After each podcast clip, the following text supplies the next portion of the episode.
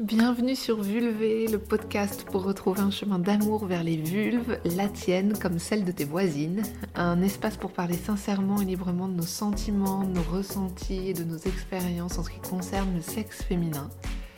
Je suis Alexandra et je partage ici mon voyage de réconciliation avec mon intimité à travers des rencontres, des interviews et des réflexions personnelles.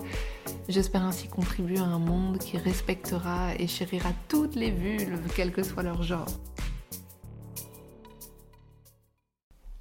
Est-ce que ça vous est déjà arrivé, à vous aussi, pour ne pas nommer votre sexe féminin, d'utiliser les expressions en bas ou là en pointant des doigts gênés en direction de votre entrejambe?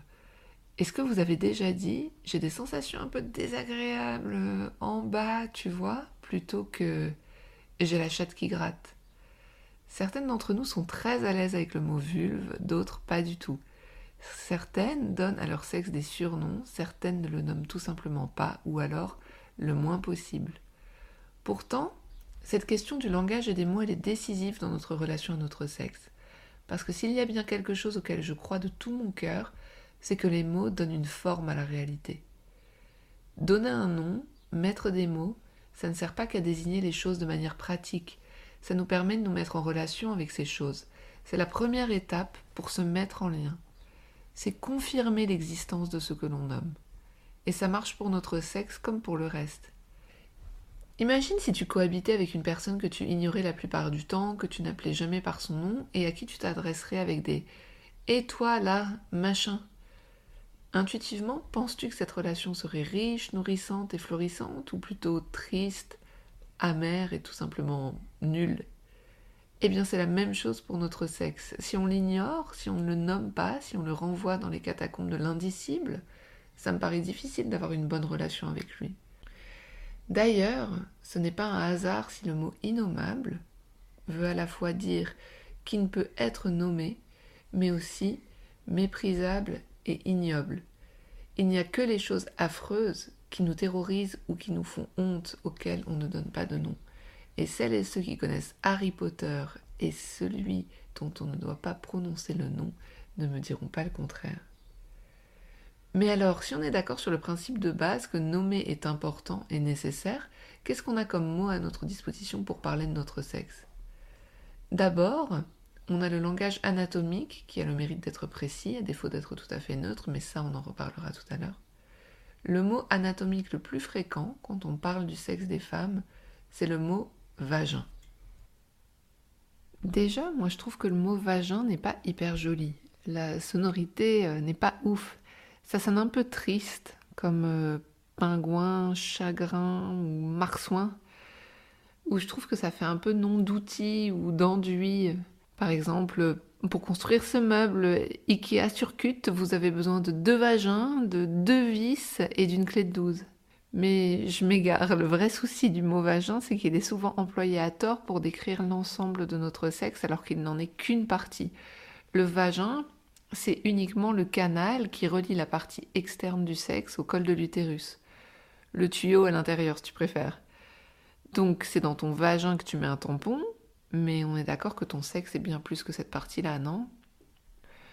Ton sexe, c'est aussi tout ce que tu vois à l'extérieur et qu'on appelle la vulve. Et qu'est-ce qu'on met exactement dans le mot vulve? La vulve, c'est la partie externe et visible du sexe féminin qui intègre le monde Vénus, les grandes lèvres, les petites lèvres, le gland, qu'on appelle aussi capuchon du clitoris, l'entrée de l'urètre et l'entrée du vagin. C'est tout un monde avec ces mots bien définis que pourtant on n'emploie pas toujours facilement. Si aujourd'hui j'arrive à dire ma vulve ou mon sexe assez simplement et régulièrement, jusqu'à avoir créé un podcast qui s'appelle Vulvé, c'est loin d'avoir été toujours le cas. Pendant des années, et même jusqu'à assez récemment, j'ai vraiment, mais alors vraiment eu du mal à nommer mon sexe, mon sexe et ma vulve, ma vulve. Je disais toujours ma chatte ou ma fouf. Alors je me suis interrogée sur tout ça, sur ma difficulté à nommer cette partie de mon corps avec les mots qui ont été créés pour elle, en imaginant que peut-être d'autres femmes l'avaient aussi, cette difficulté. Et la première piste que j'ai trouvée pour expliquer pourquoi ces mots peuvent être difficiles à utiliser, c'est parce que dès l'enfance, on ne les utilise pas. À leur place, on trouve des noms pour éviter de nommer le sexe féminin. On dit minette, zézette, foufoune, minou, etc. Comme si c'était classé X de dire le mot sexe à son enfant pour parler simplement de son anatomie. Pourtant, on ne fait ça avec aucune autre partie du corps. Si on veut que son enfant aille se laver les mains, on va pas lui dire Bastien, s'il te plaît, va te laver les willy woods ou va te passer les mouches toutous sous l'eau ou mets un peu de savon sur tes yawa ou shtai. Et personne ne tombe en PLS quand il entend le mot main. Moi, j'aimerais pouvoir dire à mes filles Pense à bien t'essuyer la vulve quand tu fais pipi, sans qu'on appelle la. D'ailleurs, Françoise Dolto le disait déjà. Il faut donner, elle disait, entre guillemets, il faut donner à l'enfant le véritable nom de son sexe et désigner les organes sexuels de façon positive. Sinon, dès l'enfance, on envoie à nos enfants le message implicite que si on n'utilise pas le vrai mot, c'est que le vrai mot doit être honteux et probablement ce qu'il désigne aussi. Alors évidemment, il ne s'agit pas forcément de bannir les mots zz de notre, de notre vocabulaire, mais d'utiliser les deux Maëlle Chalambelval, qui est éducatrice à la vie affective, relationnelle et sexuelle, l'exprime très clairement. Elle dit L'enjeu est de rendre nos filles bilingues, qu'elles connaissent les mots familiers et les mots officiels. Vulve, lèvres, vagin, clitoris. Des fillettes peuvent apprendre sans gêne ces mots-là dès la maternelle. C'est notre gène d'adulte qui a un frein à l'apprentissage, pas celle des enfants. C'est utile pour comprendre le monde et son corps de connaître les mots que certains adultes, les médecins par exemple, ou que les livres utilisent. En fait, dire vulve dès l'enfance, c'est apprendre à nommer et apprendre à parler avec justesse. Mais revenons à ce que je vous ai confessé tout à l'heure sur mon utilisation chronique de chatte et fouf pour nommer mon propre sexe. Dans mon cas, je pense qu'en utilisant chatte et fouf, j'investissais mon sexe de quelque chose de plus riche que le mot anatomique qui me semblait plus froid et désinvesti émotionnellement. Et puis, la chatte, ça n'a pas de définition préalable, préalable vraiment officielle et scientifique. On peut mettre euh, tout ce qu'on veut dedans, façon de parler bien sûr. Car en fait, à part sexe féminin, on n'a pas de mot qui désigne le sexe tout entier, intérieur plus extérieur. Chatte, ça a l'avantage de pouvoir tout englober. Par exemple, Zoé Mendelssohn, qui est la créatrice de Poussipédia, qui est l'encyclopédie de la chatte qui vient d'être enfin traduite en français, elle ouvre son livre par une nouvelle définition de la chatte. Elle écrit, entre guillemets, Nous proposons un nouvel usage du mot, inclusif en termes de genre et d'organes, une combinaison de ce que signifient les mots vagin, vulve, clitoris, utérus, urètre, vessie, rectum, anus et qui sait, peut-être quelques testicules.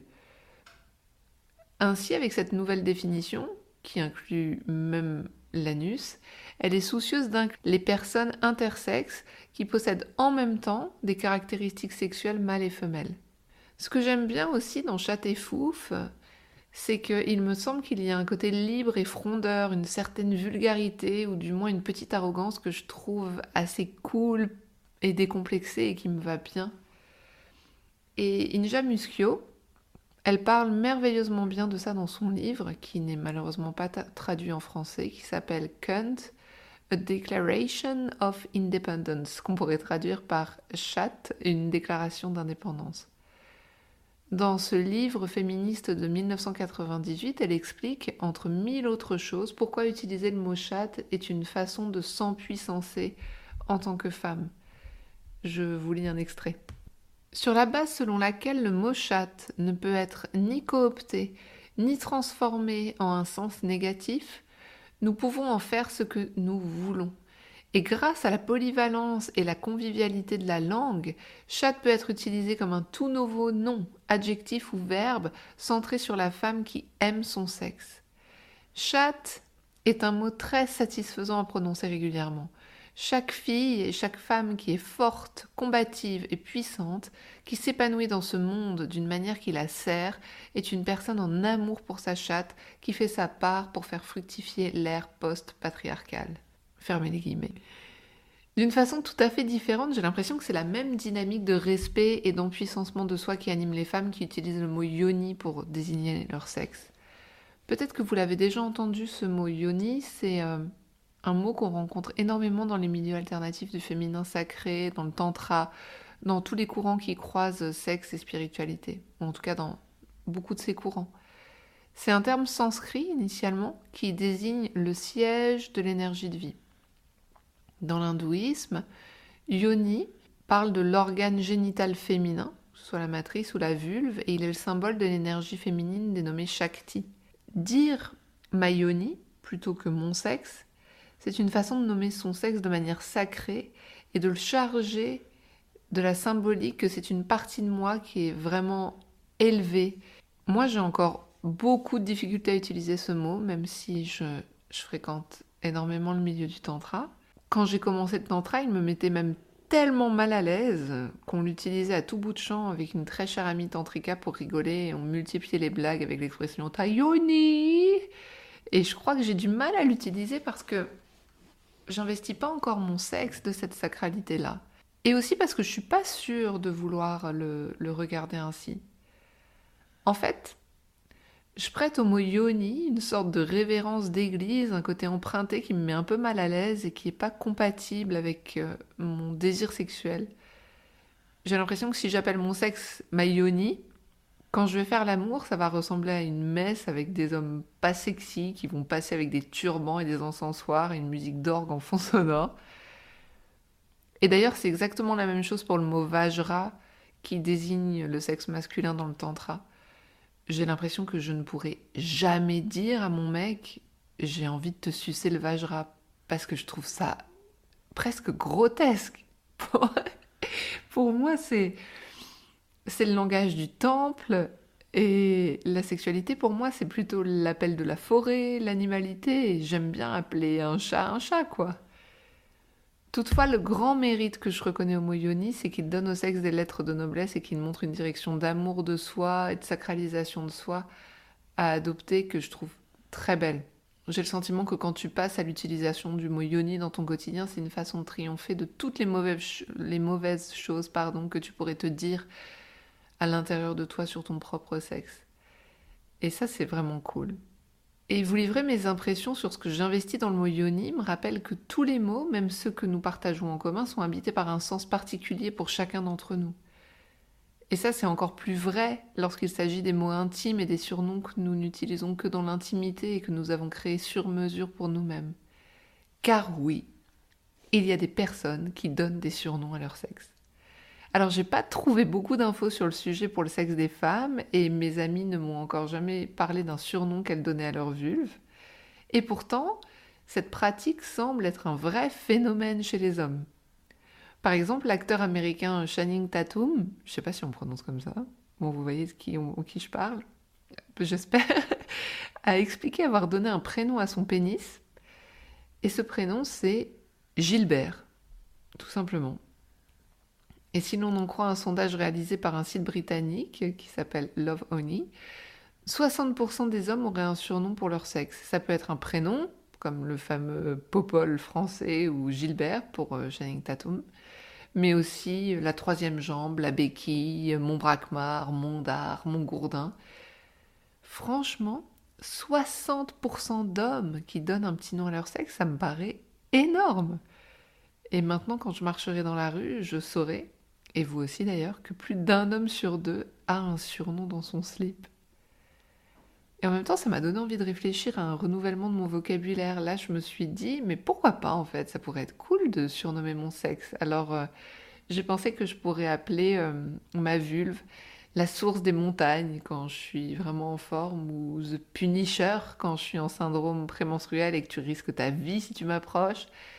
Et si c'était un prénom, ben, ça pourrait être... Euh, Bagheera, par exemple, comme la panthère qui a retrouvé sa liberté dans le livre de la jungle de Kipling. Et vous, ça serait quoi? Je pense que cette histoire de surnom, ça souligne l'importance de trouver de bons noms pour soi et de nous autoriser à trouver les mots qui nous parlent le plus et le mieux, les mots qui nous font du bien. Par exemple, il y a plein de femmes actuellement qui ne sont plus à l'aise avec certains mots et ne veulent plus les utiliser par conviction féministe.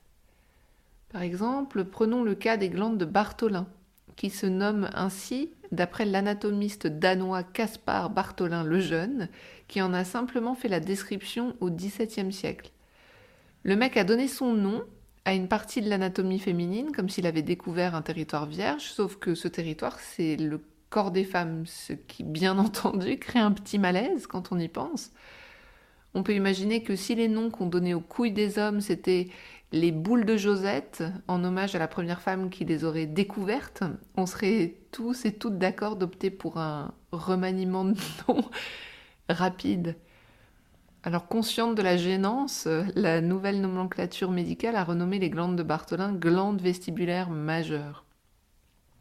D'autres femmes n'aiment plus le mot vagin depuis qu'elles savent qu'il vient du mot latin signifiant une gaine, un fourreau, un étui, comme ceux d'une épée. Pour elles, cette étymologie invite à voir le vagin comme un truc qui renferme et enveloppe un pénis, et ce qui serait une vision hétérosexuelle masculine et hétéronormée du sexe. Or, euh, on le sait évidemment, les vagins existent pour eux-mêmes et ne sont pas des garages à bites.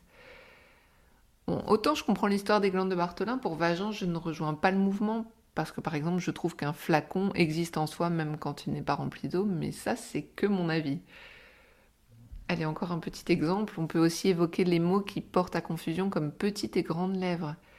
Il serait sans doute plus adapté de les appeler lèvres externes et lèvres internes, parce que parfois, les dénommées petites lèvres sont grandes et dépassent les dénommées grandes lèvres, et cela peut créer une confusion ou des complexes du type pourquoi mes petites lèvres sont grandes puisque dans leur nom elles sont censées être petites? Et si un petit changement d'adjectif pouvait éviter bien des complexes et des, des labiaplasties, ben évidemment, je vote pour. Bref, promis, j'arrête les exemples. Mais pour finir, je crois que c'est super important que chacune se sente libre d'utiliser les mots avec lesquels elle se sent bien et libre de bannir les mots qui la mettent mal à l'aise ou qui lui donnent une image négative de son propre sexe. Ce qui est fondamental, c'est que nous ayons toutes et tous un éventail de mots positifs pour désigner le sexe des femmes, et que chacune puisse choisir les mots les plus doux et les meilleurs pour elle. Lorsqu'il avait été interrogé par Cosette, le magazine, le linguiste Alain Ray rappelait qu'avant le XVIIIe siècle, le vocabulaire relatif à l'entrejambe féminin était très fleuri et positif. On avait berlingot, choune, cramouille, fandas, crac, craquette, frifri, baba, abricot, mais aussi motte, touffe, chatte, minette ou minet en rapport avec la pilosité. Et si c'était le moment de restaurer cette diversité? Moi, je vais garder vulve, chatte, occasionnellement yoni, parce que c'est ce qui me va le mieux et je vais peut-être inventer d'autres mots pour moi. Et vous, comment vous allez appeler votre sexe? Vous venez d'écouter Vulvé. Si vous avez aimé cet épisode, abonnez-vous, laissez un commentaire, parlez-en à vos amis. Ensemble, faisons grandir l'amour des vulves.